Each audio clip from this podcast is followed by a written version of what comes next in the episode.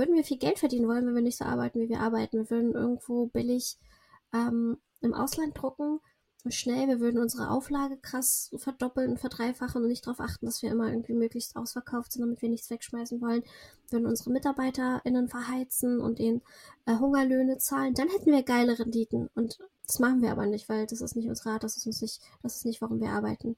Wir wollen Menschen helfen, aber wir wollen auch einen geilen Arbeitsplatz für uns und unsere Kolleginnen schaffen. Das machen wir dadurch. Purpose Projects.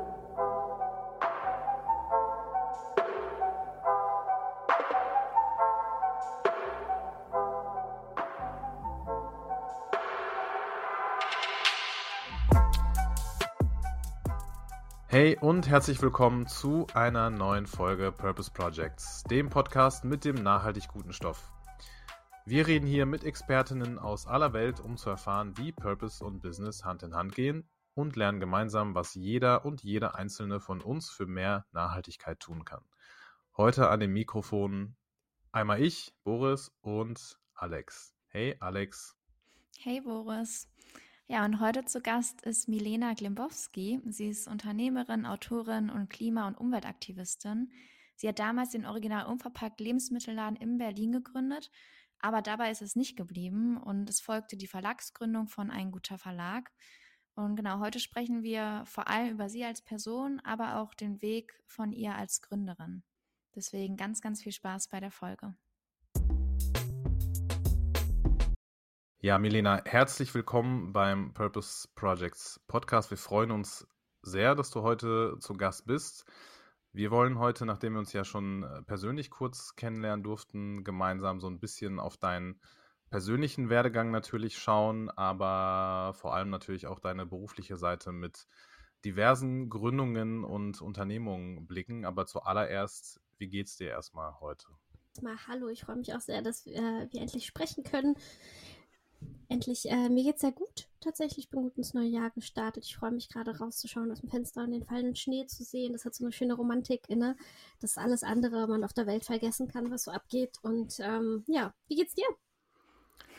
Ich kann für mich sprechen, äh, auch sehr gut. Neues Jahr äh, mit neuem Elan gestartet. Ich weiß nicht, wie es bei Alex ist, aber von Romantik wettertechnisch sind wir im Ruhrpott leider weit entfernt. Wir haben nur Ruhrpott-Romantik. Wir haben es gerade äh, off-air schon ein bisschen besprochen. Außer Regen und Wolken und Grau, wie im Ruhrgebiet eigentlich immer, gibt es hier wenig, aber das war auch letztes Jahr so. Von daher alles gut.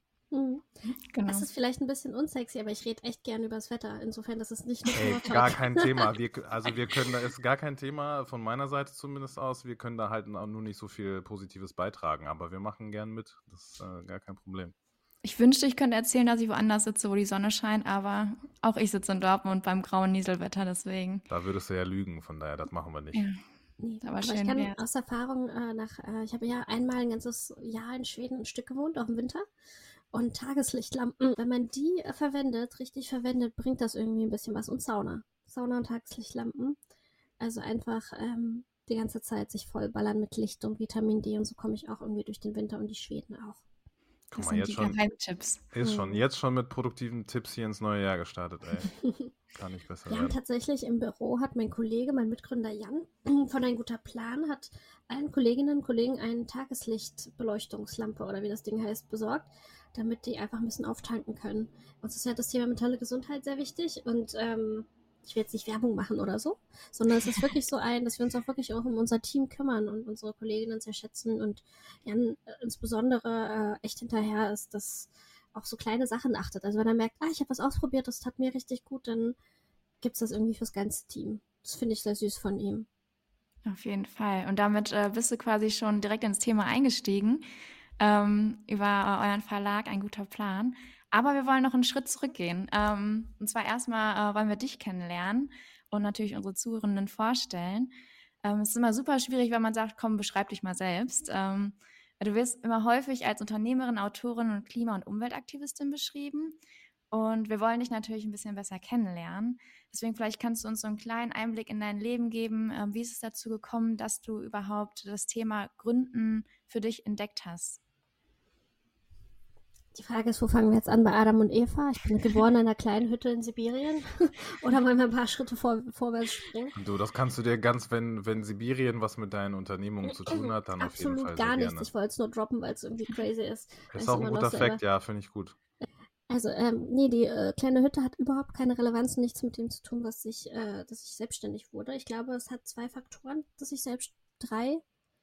Ähm, zum einen war mein Vater selbstständig. Äh, mein Vater war aber Autohändler. Der hat einfach immer irgendwas selber gemacht und ich glaube, indirekt ist so, jetzt erst viele Jahre später wurde mir bewusst, dass dieses, ach, man ist einfach selbstständig, ist daher auch kannte. Und das höre ich auch immer wieder von anderen UnternehmerInnen, Freundinnen, dass es, ob egal, ob Papa oder Mama eine riesige Firma hatten oder halt eben wie mein Vater mit so irgendwie uralten Gebrauchtwagen gehandelt hat und auch nicht sehr erfolgreich, muss man sagen, ähm, dann ist es trotzdem so ein, ah, okay, man kann einfach selbstständig sein. Ich war eigentlich schon sehr früh selbstständig. Habe parallel zu meiner Ausbildung als Grafikerin in der Werbeagentur einfach schon kleine Aufträge gemacht. Fotoaufträge, Grafikdesignaufträge. Damals, Oma erzählt vor dem Krieg, da konnte, da gab es noch kein äh, Canva und so und da konnte nicht jeder Logos designen. Das war nicht so einfach, da brauchte man so eine richtige Ausbildung für. Ähm, genau. Und das andere war, dass ich tatsächlich mit meinem ADHS, ähm, ich habe diagnostiziertes ADHS und ich kann sehr gut mir Dinge aneignen, die mich interessieren, kann mich sehr schnell in Team reinarbeiten.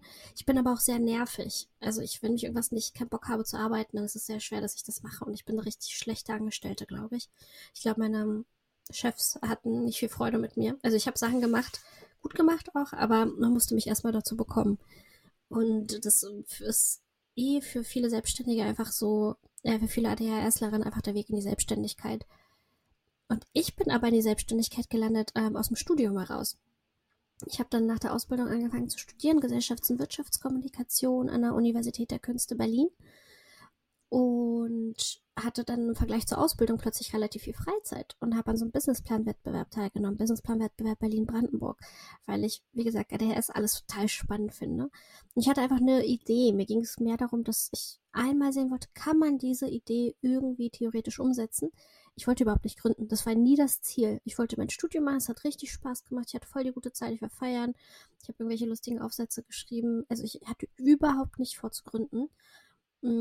Und dann hat so ein bisschen der Erfolg uns damals überrannt und dann haben alle erwartet, dass wir wirklich diese Idee umsetzen, diese Idee mit dem verpackungsfreien Supermarkt. Und dann war es so, okay, dann machen wir es halt. Und dann habe ich halt die Uni pausiert und später abgebrochen. Dann haben wir halt den Kredit aufgenommen, dann haben wir plötzlich eine Immobilie angemietet. Also ich erzähle das so, es hat alles schon zwei Jahre gedauert, das war schon ein sehr langer Prozess. Aber ähm, es war auch so ein bisschen die Naivität tatsächlich, dass ich gegründet habe und der Wunsch heraus, etwas zu verändern und eine Idee umzusetzen, die ich hatte, wo ich glaubte, sie macht die Welt besser. Es war nicht der Wunsch, geil, ich muss unbedingt selbstständig sein und was gründen. Und ich glaube auch immer noch, dass das der beste Herangehensweise ist, wenn man in seinem Alltag etwas bemerkt und merkt, okay, ich könnte das anders machen, das geht besser, ich bin nicht zufrieden, wie es gerade ist mit dem Status quo, dass das wirklich die beste Art ist zu gründen. Krass, erstmal, vielen lieben Dank. Sehr spannend. Da waren jetzt schon sehr, sehr viele super spannende Dinge drin, die wir vor allem in Bezug auf ähm, das, was du gerade schon angerissen hast, deine Gründung vor allem und deinen Weg zur, ja, dann wirklich Business-Selbstständigkeit, würde ich sie mal nennen, würden wir auf jeden Fall gleich noch ein bisschen detaillierter dekonstruieren hier ähm, zusammen. Nochmal zwei Schritte vielleicht aber zurück. Ähm, das, was du gerade angesprochen hast, vielleicht auch mit der kleinen Hütte in Sibirien, das war gar nicht so ähm, sinnlos, das äh, anzusprechen, ähm, weil da hat natürlich, also selbstredend der Weg für dich dann auch irgendwie doch gestartet am Ende des Tages. Und bei unserem ersten persönlichen Treffen äh, beim Greenhouse Ruhr Summit äh, in Dortmund haben wir auch ganz kurz zumindest über deine Familiengeschichte gesprochen. Und falls das für dich jetzt nicht zu privat ist, sonst kannst du es natürlich einfach direkt sagen. Wie würdest du sagen, hat dich deine ganz persönliche, ja dann auch Familiengeschichte vielleicht doch dann am Ende geprägt oder beeinflusst, weil wir beide zumindest haben so ein bisschen gescherzt, ja. Einiges äh, gemeinsam, ja, ja. Genau, die, äh, die schlechten äh, jüdischen äh, Immigranten und Einwanderer und so weiter und so mhm. fort. Also es gibt viele Parallelen. Ich bin jetzt nicht. Mit schlecht meinst du eher die schlecht im Sinne von die Armen. Ich glaube, das meintest du. Ja, ja, genau so, ne? Ja, genau. Das können wir gleich auch nochmal konkreter besprechen. Aber wie, wie würdest du sagen, wie so deine persönliche Family Story in das reingespielt hat, wo du heute jetzt bist? Ist übrigens selten, dass ich jemanden treffe, der eine ähnliche Historie und Geschichte hat, weil es gibt ja nicht so viele von uns. Also ähm, das stimmt. Ich bin als Kontingent Flüchtling mit meiner Familie 95 nach Deutschland eingewandert um Weihnachten rum. Also jetzt auch schon, ich kann gerade nicht rechnen, 28 Jahre her. Fast 20. Und nee, Quatsch, bei dir ist es fast 20? Fast 30, sorry. genau, bei mir sind es 28. Ja. Weil wie lange ist es bei dir her? Ähm, ich bin hier geboren. Also okay. quasi über drei, also ich bin so alt wie das quasi das, die Jahre, die wir schon hier sind, wenn das Sinn mhm. macht. So. Also okay. ein Wie halbes Jahr, nachdem wir hier waren, äh, war ich da. So. Wie ist das bei dir, Alex? Ähm, bei mir ist es tatsächlich, ich bin in Deutschland geboren, mein Papa kommt auch, also ist in Russland geboren, Ah, äh, weil meine Oma im Krieg nach Russland verschleppt wurde. Ah, okay, nicht so lustig. nee, genau. Und dann äh, sind die da mit ihren Geschwistern geboren und dann zurück nach Deutschland gekommen. Ah, cool. Mhm. Aber ich habe leider nichts von der Sprache mitgenommen, gar nichts. Hast du nichts verpasst? Nee. Also, wirklich, äh, also, ist irgendwie, also ich kann die Sprache so, aber ich gebe sie auch meinem Sohn nicht weiter. Es ist einfach für mich nicht meine Muttersprache. Deutsch ist meine Muttersprache geworden. Und es ist wirklich eine sehr komplizierte Sprache. Also, das ist tatsächlich, was mein Papa, ich war erst am Anfang so, weil wir Kinder alle kein Russisch sprechen, war es so, warum sind wir nicht so also aufgewachsen? Es ist ja immer gut, eine zweite Sprache zu sprechen. Und er meint auch, das war damals nicht, dass es gut war, das weiterzugeben. Also hm, es war dann. Verstehe ich total, dass man das hinter sich lassen will. Und für mich ist es auch ein, ich bin hier angekommen und mit wem soll ich es Russisch sprechen? So. Ähm, ich habe das mal so zum Spaß ein bisschen gemacht. Es gibt in Kreuzberg, so im Bergmann-Kiez, wo ich gewohnt habe, einen Spielplatz, wo mal die schicken Expats-Eltern waren. Also alle irgendwie super bilingual mit ihren Kindern irgendwoher und ganz schickimicki und ganz reich. Und da habe ich aus Spaß manchmal so getan, als würde ich mit ihm Russisch sprechen, obwohl er nichts verstanden hat, weil die auch immer so Spanisch, Französisch, Italienisch mit ihren Kids gesprochen haben. Oder Englisch. Aber ja, ähm, genau, sorry, absolut unnötige Geschichte.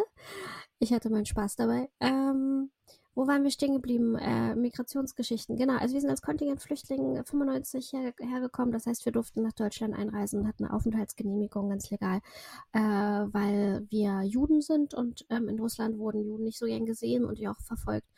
Und äh, Deutschland hat da ja einiges äh, wieder gut zu machen und hat deswegen gesagt, wir nehmen diese, dieses eine Kontingent an Juden auf, Jüdinnen.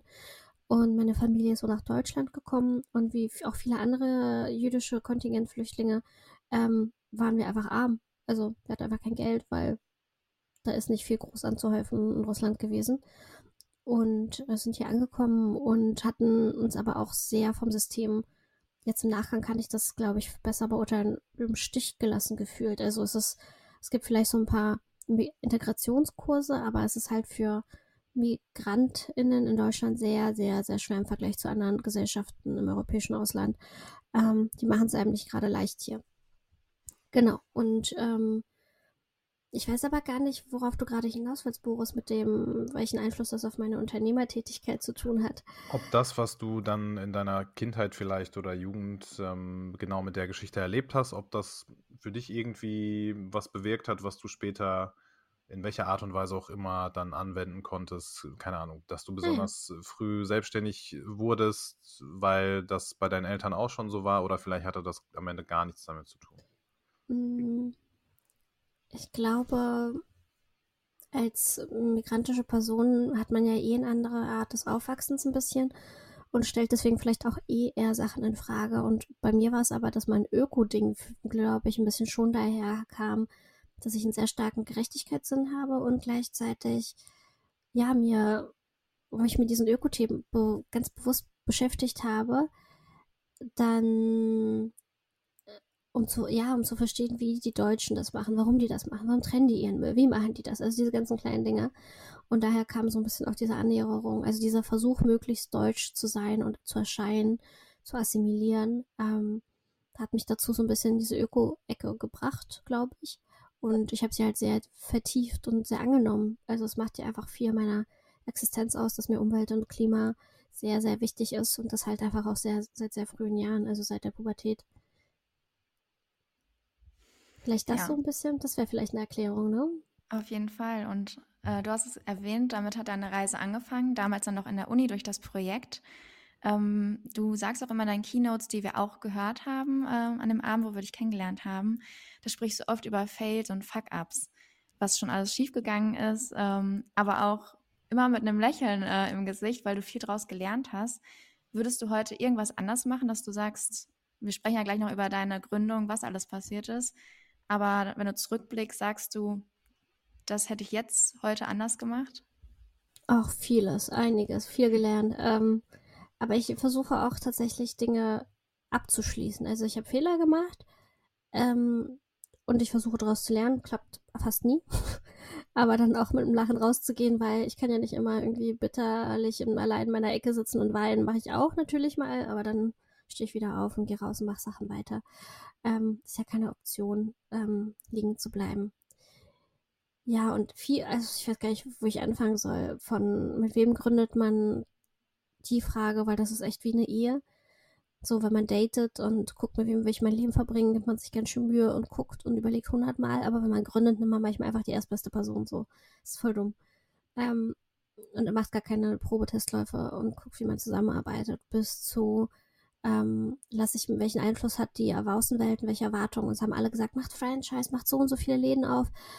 Hätte ich den zweiten Laden nicht aufgemacht, hätte ich äh, mir sehr viel Geld und sehr viel Ärger gespart. Ich habe echt super viel Geld verloren. Warum erzählen wir auch gleich nochmal vermutlich. Ähm, und ja, also viele, ich wüsste gar nicht, wo ich anfangen soll, aber es ist halt keine Option. Man darf sich drüber ärgern, glaube ich. Man muss es sogar und es reflektieren und auch bereuen ist in Ordnung, aber man muss auch dann weitermachen. Weitermachen ist ein sehr gutes Stichwort. Ähm, mit dem Thema konkret, du hast es gerade schon selber gesagt, das vertiefen wir gleich nochmal ein bisschen.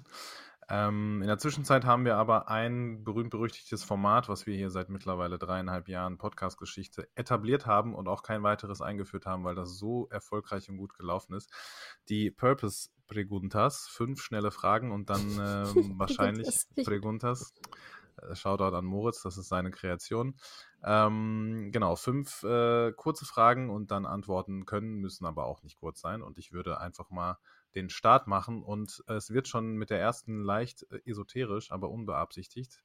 Ähm, welche Farbe hat dein heutiger Gemütszustand, würdest du sagen? Mm, so ein Blau, so ein Tiefblau. Ist einfach, ich weiß gar nicht warum, aber einfach assoziativ ist gerade, ich schaue gerade in den Himmel, der total grau und langweilig ist, aber dahinter, hinter dem grauen Himmel ist ja auch immer irgendwo das Blau des Himmels. Blau ist immer gut. Auf jeden Fall. Denn Blau bin ich manchmal auch, wie die Prinzen so schön sagen. okay, äh, nächste Frage. Ähm, du bist ja selbst Autorin. Hast du ein Lieblingsbuch oder eine absolute Empfehlung? Ja, meine Lieblingsautorin ist Maja Lunde und mein Lieblingsbuch ist die Geschichte des Wassers von ihr, weil mich das unglaublich in meiner Arbeit der letzten Jahre beeinflusst hat und sie auch einfach wirklich gut schreibt. Es ist ein Klimaquartett und ähm, ihre also dieses Buch ist Teil eines Klimaquartetts und sie schreibt um, sorry, rede ich zu lange? Sollen das so kurze Antworten sein? Überhaupt nicht. Du okay. kannst so lange antworten, wie du Und möchtest. sie schreibt halt, wie die Welt dann aussehen könnte und ihre Beschreibungen sind sehr realistisch und werden auch von Wissenschaftlerinnen geprüft. Und das ist aber ein Roman und da liest sich sehr gut und macht einem Angst, aber gibt einem auch Hoffnung und es ist irgendwie ganz viele Gefühle dabei. Maja Lunde. Cool, wird auf jeden Fall notiert in den Show Notes. Frage Nummer drei. Berlin, Hannover oder ja, dann Moldawien slash UdSSR. Was würdest du am ehesten mit äh, Heimat verbinden? Oder Eberswalde, habe ich vergessen. Entschuldigung. Ich würde tatsächlich, aktuell ist es Eberswalde. Für mich ist Heimatwechsel. Heimat ist da, wo meine Familie ist, wo mein Sohn ist, ähm, meine Freunde. Und tatsächlich ist es gerade Eberswalde. Ich habe das große Glück und Privileg, dass meine beste Freundin, die ich heute Morgen auch getroffen habe, Susanne Miro, einfach um die Ecke wohnt. Und das als Erwachsene. Ich brauche drei Minuten zu Fuß zu ihr. Das ist schon ein Privileg. Also, das ist schon krass. Ähm, deswegen, ich würde sagen, Heimat ist aktuell Eberswalde. Das kenne ich ganz genau und so ist es bei mir auch. Ich bin froh, dass meine Freundin äh, wieder direkt eine Straße von mir entfernt hingezogen cool. ist, nachdem sie einen kurzen Ausreißer hatte. Ja, man muss, man muss ja alle wie so kleine Schäfchen beieinander haben. Das ist, das ist wirklich Lebensqualität, finde ich, so Familie und Freunde in der Nähe zu haben. Auf jeden Fall. Dann äh, die nächste Frage, genau. Wir haben 2024, äh, was auch verrückt ist. Hast du dir persönlich irgendwie ein Ziel gesetzt oder sagst du, brauche ich nicht, läuft alles? Ich bin perfekt, läuft alles. Nein, äh, ich habe dieses Jahr ein großes Ziel und das werde ich auch umsetzen. Ich habe dafür letztes Jahr schon ganz viel angestoßen. Das ist nämlich ein sehr langwieriges Ziel. Ähm, ich werde vom, nach äh, Schweden ziehen. Und ähm, da endlich den, mein Traumleben ähm, auf dem Land. Und das ist so der Plan, an dem ich gerade arbeite. Deswegen, das ist the plan. Aber sowas macht man auch nicht von einem Tag auf den anderen. Wow. Wohin nach Schweden? Äh, nach Südschweden, Schone. Ah. Nimmst du deine Freunde und alle mit? Das wäre der Plan. Auf jeden Fall wird es genug Platz geben für alle. Krass, auf jeden Fall. Äh, gute, große Ambition fürs neue ja. Jahr, auf jeden Fall. Gut zu klein denken. Ja, ne, wäre ja auch langweilig. Letzte abschließende Frage in unserem kleinen schönen Format. Was würdest du morgen sofort gründen, wenn du das ohne Umstände könntest? Vielleicht dann in Schweden, keine Ahnung. Was haben die noch nicht? Ich habe noch nie eine Bank gegründet. Das finde ich lustig. Und seitdem es die Tomorrow Bank gibt, ist es so, ah ja, man kann ja auch eine Bank gründen, hm. die einen bestimmten Mehrwert hat und irgendwie Leuten hilft. Das ist nur so ein Gefühl. Aber nee, ich, wenn ich was gründe, muss es wieder so wo ich merke, ah, okay, das macht Sinn, was ich mache. Ich mache das nicht, um mich zu verwirklichen, sondern ich mache das, weil ich glaube, das ist richtig, richtig gut und wichtig, was ich hier tue. Deswegen ist es gerade gar nicht, deswegen gibt es da gerade gar nichts Kon Konkretes, was ich tun würde, was ich glaube, was die Welt noch braucht. Zumindest von mir. Cool, auch gut, wenn, wenn du sagst, äh, läuft. Jakob Berndt und äh, Konsorten haben das schon gut gemacht mit Tomorrow. War mm, übrigens auch hier gut. im Podcast, Ach, cool. also Shoutout. Äh, ja, nee, aber auf jeden Fall ein sehr gutes Unterfangen und sehr gutes Unternehmen, ja. Genau, und dann äh, würde ich sagen, gehen wir auch rüber zu deinen Gründungen. Ähm, und zwar, du hast schon gesagt, ähm, ein guter Verlag und ähm, Unverpackt äh, hat in der Uni angefangen. Und genau da wollen wir einmal zurückgehen ins Jahr 2014, wo du äh, original unverpackt äh, damit quasi die Welle der verpackungsfreien Supermärkte so ein bisschen losgetreten bist in Dortmund. Ach, in Dortmund sage ich schon, in Deutschland. Ähm, in Dortmund gibt es ja inzwischen auch welche, wer hätte es gedacht. Ähm, und dazu gab es einen Online-Shop, ein Online-Magazin und einen Online-Kurs rund um das Thema ökologisch Einkaufen und Verkaufen. Und ähm, jetzt ist natürlich viel passiert seit 2014. Wie würdest du die Weiterentwicklung und Etablierung generell von Unverpacktläden einschätzen? Es kam mal die Corona-Pandemie dazwischen, was für euch ja auch eine hohe Bedeutung hatte. Mm. Ja, also es ist so ein bisschen das passiert, wovor ich immer Angst hatte, nämlich auch ohne Corona-Pandemie, nämlich dass es die Produkte, die wir verkaufen, gibt es zum Teil in Drogeriemärkten inzwischen, auch von eigenen, Brand, eigenen anderen neuen Brands, die viel billiger sind als die ursprünglichen Shampoo-Bits zum Beispiel oder Haarseifen. Das heißt, man muss weniger in den Verpackladen gehen. Es gibt auch ähm, lose Lebensmittel viel mehr in Supermärkten. Also alles eigentlich eine geile Entwicklung, weil wir dieses ganze Thema viel mehr in den Mainstream gebracht haben und das viel mehr Menschen zugänglich ist.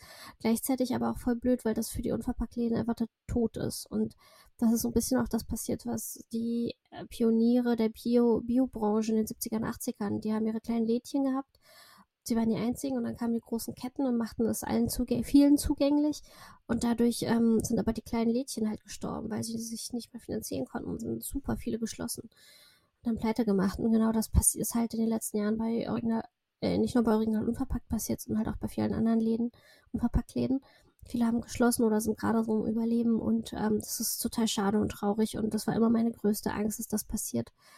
Und ähm, das ist der eine Aspekt davon, auch wenn ich sehe, was wir bewegt haben, was wir bewirkt haben, was man noch nicht rückgängig machen kann. Und für mich persönlich hat es ja auch dazu geführt, dass wir 2000, muss ich kurz rechnen, 22 im Sommer musste ich Insolvenz anmelden mit Original unverpackt, was für mich meine erste Insolvenz war, ein absoluter Albtraum. Ich bin, ich war, es hat auch die Konsequenz, dass später noch eine andere Firma von mir, eine Naturkosmetikfirma, Insolvenz anmelden musste es war psychisch für mich ein absoluter Höllenritt. Es war das Anstrengendste, was ich je gemacht habe und auch irgendwie das Schlimmste, wovor ich immer in meinem Leben die größte Angst hatte, so eine Insolvenz.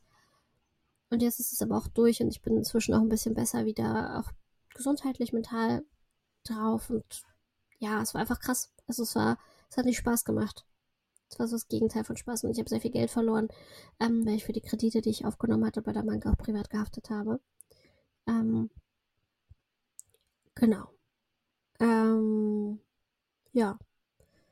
Also irgendwie, ne, deswegen die Antwort, geil, was wir bewegt haben, geil, was für ein Umdenken ist, geil, wie selbstverständlich unverpackt ist und dass es jeder heute kennt. So war das damals nicht der Fall. Damals war auch das Thema Plastikmüll und alles nicht so das Thema. Und deswegen geil, was wir bewegt haben, weltweit tatsächlich. Ähm, mit Online-Kursen, wie man solche Läden eröffnet, mit Wissen, mit Bildung, mit Konzernen sprechen, mit ganz viel Aktivismus. Und trotzdem krass, was es wirtschaftlich für uns bedeutet hat. Für mich persönlich auch und viele andere ähm, Inhaberinnen von Unverpacktläden. Wie fühlst du dich dann in dem Zusammenhang, wenn nicht wenige Menschen heutzutage dich so ein bisschen als die Begründerin der Zero Waste Bewegung oder Climate Hero bezeichnen? Also was löst das dann ausschließlich positive Gefühle und Emotionen in dir aus heute mit genau der Retrospektive, die du hast? Oder ist das so ein bisschen so ein ähm, ja, ambivalentes doch Gefühl am Ende? Es ist sehr ambivalent, weil ich weiß, dass zum einen sehr viele Menschen, die gegründet haben, selbstständig waren, auch in die Insolvenz mussten, weil es einfach nicht geklappt hat, aus verschiedenen Gründen. Es gibt noch sehr, sehr viele Unverpacktläden. Viele schaffen es, sich zu halten und zu etablieren. Und auch Original Unverpackt läuft ja weiter. Er wurde aus der Insolvenz gekauft von einer Mitarbeiterin. Ähm, und ich bin aber auch froh, dass es weitergeht, auch ohne mich. Ähm, ich bin ja weg vom Zero, Zero Waste Lifestyle und Aktivismus. Ich habe mich über die Jahre so sehr vertieft in Nachhaltigkeitsthemen ähm, und auch im Klimaaktivismus, dass ich weiß, dass für mich jetzt das Zero Waste und Müllfrei einfach nicht das Wichtigste ist. Das ist nicht der Kern. Ich glaube, ich kann anders mehr bewegen. So schön und gut und ich glaube, ich habe so ein paar Angewohnheiten mir auch aus den Jahren übernommen, was den Konsum angeht, aber es ist halt nicht die Antwort auf alles. Und ähm, ich suche auch nicht die Antwort auf alles, aber ich weiß einfach, dass es andere Hebel gibt, die ich, wo ich mehr leisten kann ähm, im Bereich Klima und Umwelt. Und deswegen ist, also worauf ich tatsächlich allergisch reagiere, ist, was ich auch nicht mehr mache, ist Vorträge zum Thema unverpackt, Zero Waste und so weiter. Ich kriege immer noch sehr, sehr viele Anfragen und die sage ich einfach pauschal alle ab und sage, ja, wir können gerne über das Klima oder Klimaanpassung sprechen. Darüber ist auch mein letztes Buch. Können über das Thema Gründen sprechen, wie heute hier. Das finde ich immer sehr spannend. Auch und liebe es auch darüber zu sprechen und Social Entrepreneurship. Aber ich spreche nicht mal über unverpackt an sich ähm, das Konzept, weil das ist etabliert, das können auch andere viel besser als ich und ich habe auch einfach keinen Bock. Okay. Und ich meine, da hast du es ja auch nicht bei belassen und deswegen ähm, haben wir auch noch eine andere Gründung, die wir in den Fokus stellen möchten. Und zwar äh, ein guter Plan, was seit 2015 ähm, unterwegs ist mit dir. Kannst du uns einmal erklären, was steckt hinter ein guter Plan und vor allem, was ist der Purpose von ein guter Plan? Der Purpose von ein guter Plan ist, dass wir Menschen helfen wollen, im Alltag mehr Achtsamkeit zu etablieren, auf ihre Gesundheit, zu, mentale Gesundheit zu achten und wir durch unsere Produkte ihnen ein bisschen wie eine gute Freundin einfach Halt geben wollen in der Welt. Und nicht nur wegen den vielen Krisen, sondern einfach weil, weil Hashtag Live so. Und das machen wir seit 2015, seitdem Jan und ich damals beide unabhängig voneinander einen Burnout hatten und geguckt haben, wie kommen wir raus, Wege. Ähm, wir haben zwar auch Therapie gemacht, aber auch guckt, okay, was sind eigentlich Sachen, was müssen wir im Alltag ändern? Wie können wir mehr Achtsamkeit, die uns geholfen hat, auch meditieren, im Alltag integrieren? Und dann haben wir halt den Kalender entwickelt, ein guter Plan. Und dann daraus langsam ein Verlag aufgebaut über die Jahre, der, soll, der langsam gut, stabil gewachsen ist. Ähm, und haben aber auch einen sehr ökologischen Verlag gemacht, der halt sehr auf bestimmte Sachen achtet, auf die Produktion, die in Deutschland stattfindet, auf Recyclingpapier, auf ähm, veganen Buchleim ähm, und ähm, alles Mögliche. Und was, wo man denkt, okay, Produktion in Deutschland, das ist nicht so special, aber doch tatsächlich, weil wenn man sich anguckt, wo 99% aller Kalender hergestellt werden, it's not Germany. Ähm, und uns ist einfach eine lokale Produktion wichtig, lokale Wirtschaft zu unterstützen, aber auch die Kontrolle darüber zu behalten, wie der Prozess ist. Ähm, bei uns ist es aber auch nicht einfach ein Kalender, sondern da stehen halt immer auch wieder kluge Sachen drin. Wir konzipieren ihn jedes Jahr neu mit Inhalten. Wir haben eine tolle Online-Community. Wir haben auf Instagram über 400.000 FollowerInnen, ähm, mit denen wir uns austauschen, wo wir Inputs reingeben, die im Alltag den Leuten einfach ein bisschen helfen sollen, sie inspirieren zum Nachdenken, reflektieren und machen inzwischen auch einfach viele Bücher rund um das Thema mentale Gesundheit, worauf wir Bock haben. Ja. Genau, das ist das, was wir so treiben. Und ich habe 2015 haben Jan und ich das gegründet. Dann war ich bis, ich glaube, 2017 oder 18 dabei. Dann habe ich ein paar Jahre Pause gemacht und bin erst letzten April da Mai wieder operativ eingestiegen. Und das war auch cool, so einen Sprung zu machen von der Firma, die ich mitgegründet habe und dann zu sehen, nicht zu sehen, wie sie gewachsen ist und reinzukommen, merken, oh krass, das ist alles so professionell geworden. Seit wann sind wir dann alle so erwachsen? Das war ein ganz witziger Moment. Du hast gesagt, ähm, ihr habt den Kalender, ihr habt generell mehrere Produkte und was immer auffällt, ist immer das Gut drin. Du hast jetzt mehrere Punkte erwähnt, das Ökologische, aber auch die Achtsamkeit und was da alles noch hintersteckt und in so einem Kalender noch ähm, alles enthalten ist. Steht dafür das Gut oder wie kam das zustande? Wofür, also was ist die Bedeutung? Die ist gut, steht für schlechte Wortwitze. Wir haben einfach einmal damit angefangen und können nicht mehr aufhören. Äh, wir finden es einfach ein bisschen witzig. Also wir haben ja auch einen Podcast, da heißt ein gutes Gespräch. und so, es ist einfach so ein Running Gag. Meistens läuft es so ab, wir haben irgendwie ein Meeting für Ideen, für Produktideen und dann heißt es, okay, jetzt brauchen wir halt einen Titel dafür und dann sagt einer das als Witz und am Ende wird der Witz genommen. Also so läuft es in 99% der Fälle. Und ähm, ja, so haben wir halt sehr viele, ein guter Punkt ist zum Beispiel unser Bull, Bull, kann kein Deutsch, Bullet Journal. Ein gutes Projekt ist unser Projektbuch, ein, ein, ein guter Tag ist unser Dankbarkeitstagebuch. Also es ist so, es zieht sich durch die, äh, ja, und ein guter Plan ist halt unser Planer. Also es ist, wir sind wenig kreativ, aber gleichzeitig auch sehr kreativ, beides auf einmal. Ich finde das sehr kreativ. Ich kann mit Wortwitzen und so weiter, kriegt man mich sowieso immer. Von daher, mhm. ich, ich, ich feiere das auf jeden Fall. Du hast ähm, eure ja doch schon relativ große Followerinnenschaft online gerade angesprochen, über 400.000 Menschen, die euch da allein auf Instagram folgen. Ähm, euer Claim oder eure Marschroute ist ja so ein bisschen auf Instagram zumindest, wir entschleunigen deinen Instagram-Feed. Was würdest du sagen, ist euer Erfolg ein eher gutes oder ein doch eher schlechtes Zeichen für unsere aktuelle Gesellschaft oder für den Gemütszustand unserer aktuellen Gesellschaft, weil Menschen wünschen sich ja wegen zu viel Stress, Krisen und was es auch immer gibt in der Welt gerade genau eben diese vermehrte Entschleunigung im Leben. Also ist das ein eher positives? Ich finde das super. Ich finde das toll, dass man die Leute mehr reflektieren, sich mehr Zeit dafür nehmen. Ne? Also auch bei den jüngeren Generationen ich weiß nicht, wie alt, wie alt seid ihr? Welche, ihr seid Generation Z eher, ne? Wir sind auch jüngere Generation noch auf jeden Fall, ja, ja. Also ich bin seit drei, also seit 93 bin ich 30, also ich, ich bin, ich habe noch ein bisschen was vor mir. Ich okay. 26. Genau, du bist also klassisch Gen Z, Alex, ne? Und die ist halt noch viel reflektierter, glaube ich, als alle Generationen vor ihr und achten viel mehr, sagt man ja nur, auf ihre, auf die Einhaltung von irgendwie guten äh, Arbeitszeiten, sich bloß nicht zu übernehmen und so. Es ist voll die geile Entwicklung. Das ist voll gesund. Also wenn also sich manche darüber lustig machen, das müsste eigentlich umgekehrt sein, ey, was haben wir uns früher angetan und überarbeitet? Was ist denn das für eine Einstellung gewesen? Dass wir davon wegkommen, voll geil. Und, ähm, und das gleiche auch, dass wir unsere Beziehungen, wie wir sie mit Menschen führen, hinterfragen und lernen und äh, wir haben das Jahr 2024 und ne, apropos schlechte Wortschütze, äh, wir machen jedes Jahr ein, hat jedes Jahr bei uns einen Namen. Aktuell ist es das Jahr 2024. Also wir, wir setzen, ja, Boris find's großartig. Wir setzen äh, die Community und das Miteinander in den Fokus und ich finde das total schön, weil darum geht's ja, dass wir lernen auch wieder äh, Prioritäten zu haben und zum Thema, ne, Alex, unsere Freundin wohnen in der Nähe. Ey, was für, was ist das für ein Glück und Geschenk, sich irgendwie nicht nur einmal alle zwei Monate sehen zu können, sondern spontan abends kurz vorbeizugehen und zu klingeln, wie früher in der Kindheit. So, das ist das aller, allerbeste. Das ist, ne, also Menschen wieder in den Fokus setzen zu gucken, was ist eigentlich wirklich wichtig im Leben und zu reflektieren Viele Therapeutinnen empfehlen auch unsere Kalender den Menschen und auch da zu wissen, okay, die haben etwas, was ihnen so ein bisschen hilft, gerade wenn sie vielleicht noch auf einen Therapieplatz warten oder so. Das ist geil. Das ist schon gut. Also, ich glaube, es ist gut, dass es diese Entwicklung gibt.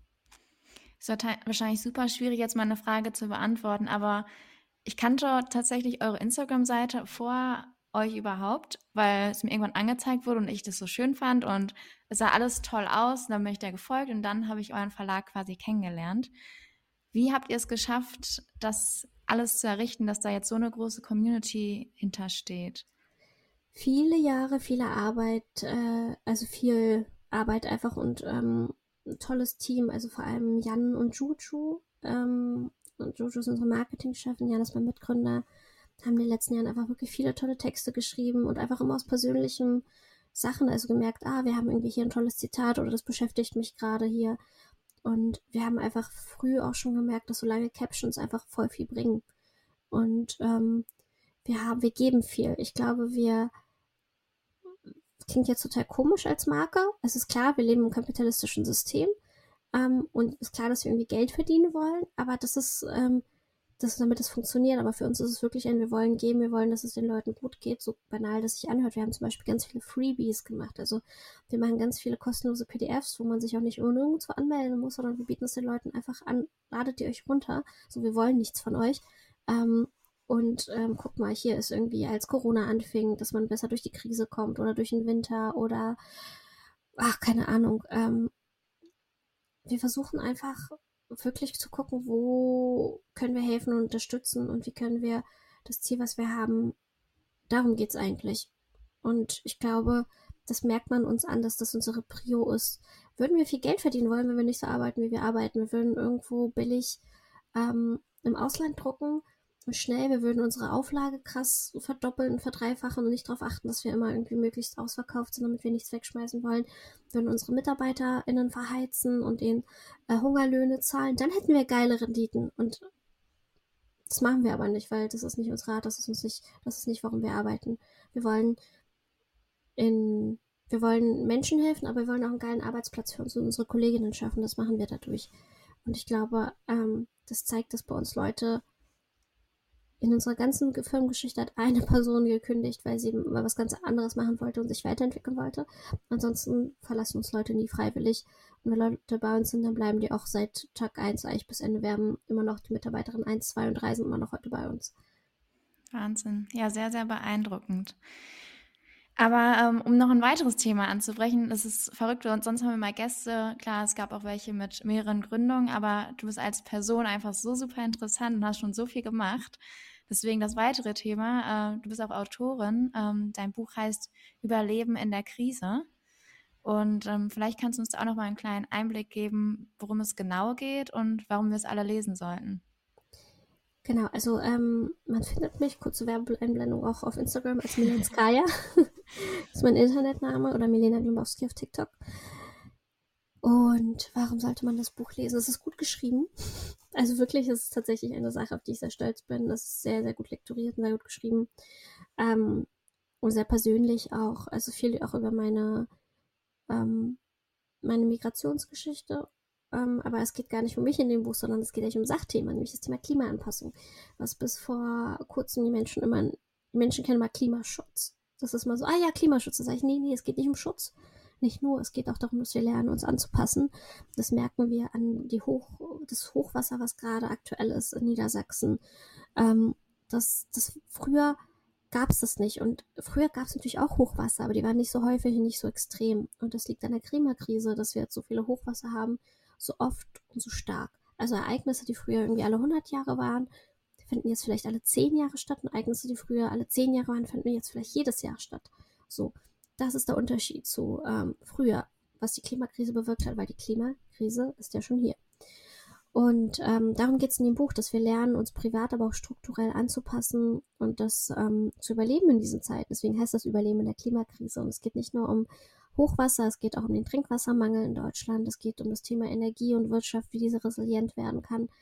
Aktuell halte ich ganz viele Vorträge immer wieder mh, hm, zum Thema Klimaanpassung in verschiedenen Industrien, verschiedene Verbände laden mich ein und ich versuche mich dann ein bisschen reinzugehen und auch mit den Gästinnen und Zuhörern zu, auch zu erarbeiten und auch Input zu geben, was bedeutet das eigentlich für deren Industrie? Das ist so ein gigantischer Wandel. Beispielsweise, früher konnten Dachdecker in äh, im Winter nicht arbeiten, weil es zu kalt war. Heute ist genau umgekehrt. Die können im Winter gut arbeiten, die können im Sommer eher nicht arbeiten, weil es zu heiß ist. Die können dann nicht bei 35 Grad aufs Dach gehen, das geht nicht.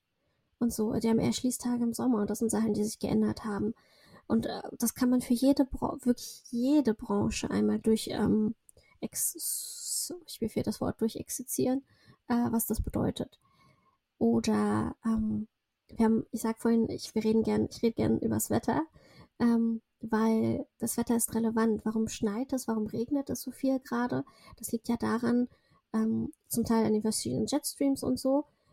Ähm, zum anderen liegt es aber auch einfach daran, dass wir, ähm, dass das durch die Klimakrise das Meer so warm geworden ist. Sehr viel Wasser verdunstet und wir einfach viel mehr Wasser in der Atmosphäre haben in verschiedenen, in, als Gasaggregatzustand und sich das natürlich jetzt irgendwo auch wieder runterkommen muss. Und ähm, also es ist alles sehr komplex, aber es hängt auch alles miteinander zusammen. Und wir können und müssen uns privat und auch als Gesellschaft und politisch dafür anpassen. Darum geht es in dem Buch. Sehr spannend und äh, ich persönlich beschäftige mich in meinem beruflichen Alltag ja auch äh, ja so gut wie jeden Tag mit Nachhaltigkeit, mit allen drei Säulen der Nachhaltigkeit und häufig, wenn man über den ökologischen Part quasi spricht, hört man ähm, ja, ist das nicht alles sowieso schon viel zu spät? Und ähm, warum müssen wir gerade jetzt über Klimaanpassung sprechen? Was würdest du solchen Menschen entgegnen, warum es doch nicht zu spät ist?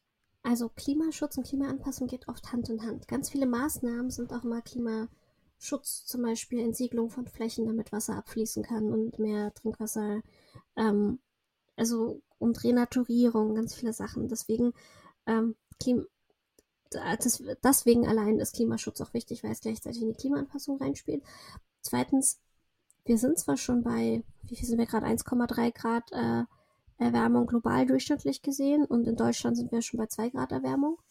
Ähm, also jedes, jedes Kontinent, jedes Gebiet äh, sich ja unterschiedlich.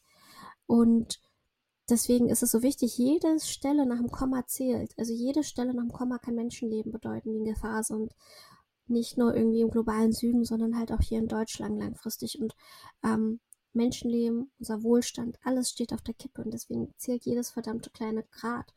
Und ähm, das ist der eine Aspekt. Und der andere ist, dass wenn wir Klimaanpassung, Klimaschutz betreiben, stellen wir uns resilienter auf. Privat, aber auch wirtschaftlich. Wenn wir uns jetzt anpassen, jetzt die Maßnahmen umsetzen und vorbereiten, ähm, sind wir eher gewappnet für das, was kommt. Und es wird kommen so oder so aber deswegen müssen wir uns jetzt vorbereiten. Ähm, das klingt jetzt so unkonkret, aber sagen wir mal, ähm, man stellt auf äh, erneuerbare Energien um in bestimmten Kraftwerken oder in bestimmten Fabriken, Industrien, dann heißt das, die sind äh, resilienter gegenüber, wenn Hitze kommt oder Hochwasser oder wie auch immer. Die vertragen das alles viel, viel besser als irgendwie Kohle- und äh, Gaskraftwerke auch hier sehr viele spannende äh, Details und Aspekte, die man genau solchen Leuten dann ähm, ja gerne entgegnen kann. Oder am besten lesen sie selber einfach dein Buch und dann äh, musst genau. du denen das nicht jedes Mal erzählen.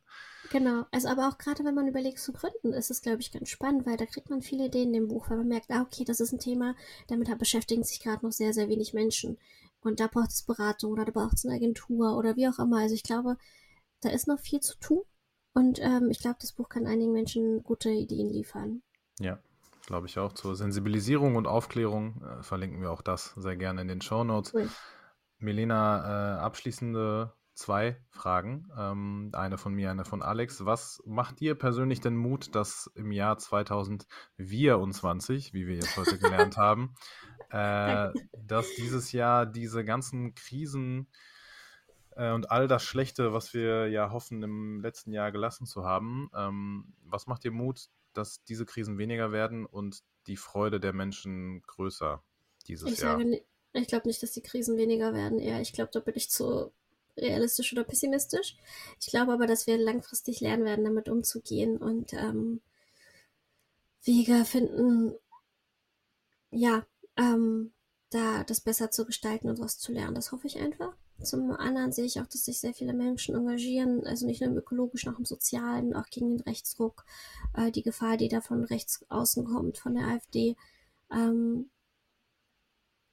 es gibt ähm, es gibt das Thema Bürgerinnenräte und Versammlungen, die jetzt auch bald in, für, für, durch das Projekt Menschlichkeit in vielen Städten entstehen werden.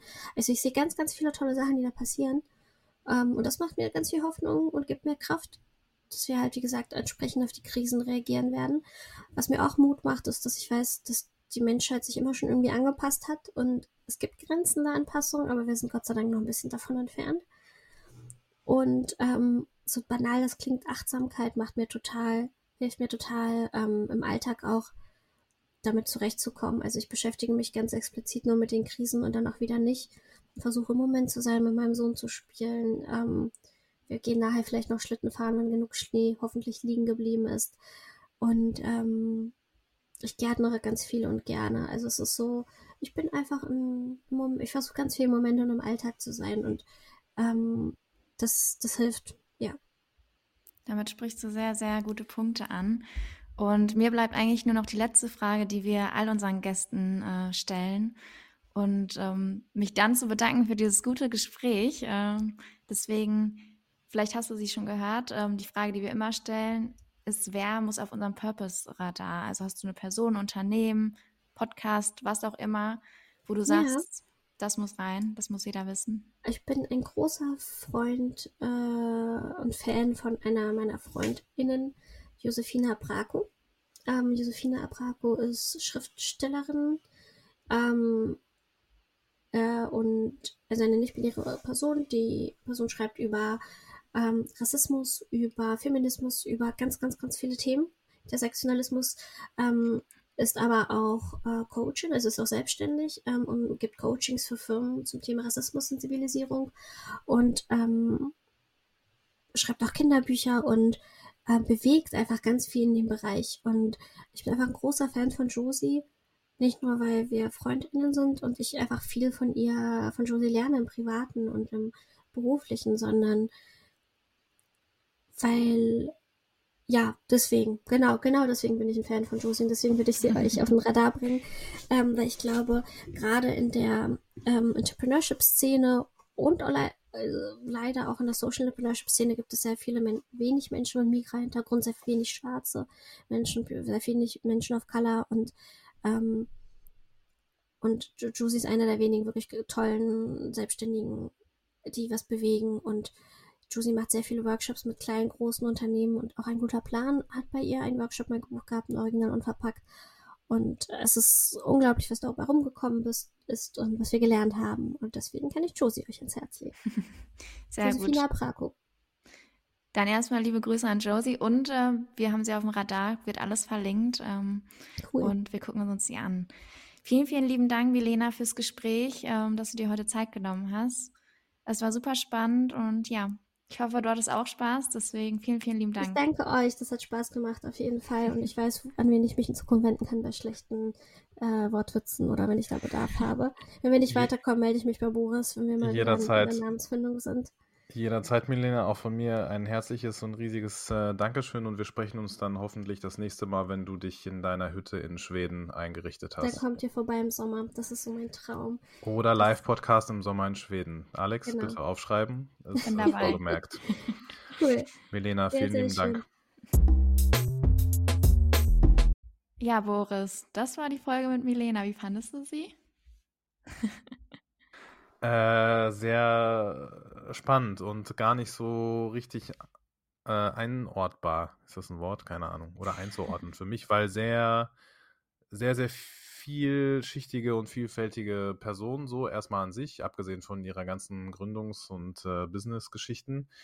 Ähm, und man merkt, dass bei ihr da oben im Kopf sehr viel los ist zu sehr vielen Themen, die auch, glaube ich, sehr viele Menschen heutzutage beschäftigen. Also Klima und Nachhaltigkeit und ähm, ganz, ganz viele andere Sachen. Aber ich finde im Großen und Ganzen alles sehr, sehr coole und wichtige und spannende Insights und ähm, Dinge, die sie auch uns ähm, vor allem aber den, unseren Zuhörenden, glaube ich, mitgeben konnte. So zumindest mein Eindruck.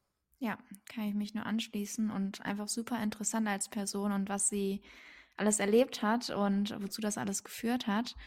Und ich muss sagen, also bei vielen, was sie gesagt hat, habe ich mich abgeholt gefühlt und dachte mir so, ja, mhm. das äh, kennt man. Fühle, fühle ich. Ja, ihr noch mehr. Äh, da war ja wirklich äh, ein witziger Zufall. Ja. Ähm, ja. Ja, und offen, super offen und ehrlich ähm, einfach, was glaube ich auch sehr wichtig ist, vor allem beim guten Verlag mhm. ähm, und äh, allen Produkten, die damit zusammenhängen und äh, Dingen, die die da anbieten. Also man merkt einfach so auf sehr transparente und ehrliche Art und Weise, so wie sie ist, so machen die oder führen die jetzt zumindest auch ihr Business sozusagen und verfolgen ihren Purpose da. Ähm, ja, also sehr einfach inspirierendes und dann am Ende finde ich doch lebensbejahendes äh, Gespräch so. Und man merkt, dass sie trotz aller Krisen und trotz aller Herausforderungen und Probleme, die es vielleicht so gibt, äh, auch in diesem Jahr 2024, ich muss es leider nochmal droppen, tut mir leid, ähm, trotz all dem, ähm, ja, glaube ich, brennt ihr Purpose-Feuer doch noch ganz schön stark in ihr und das inspiriert auch hoffentlich andere. Mich auf jeden Fall und ich denke auch alle da draußen. Deswegen, ja, ja coole Folge und ich würde sagen, danke dir, Boris. Danke, Alex. Bis zum nächsten Mal. ciao. ciao. ciao.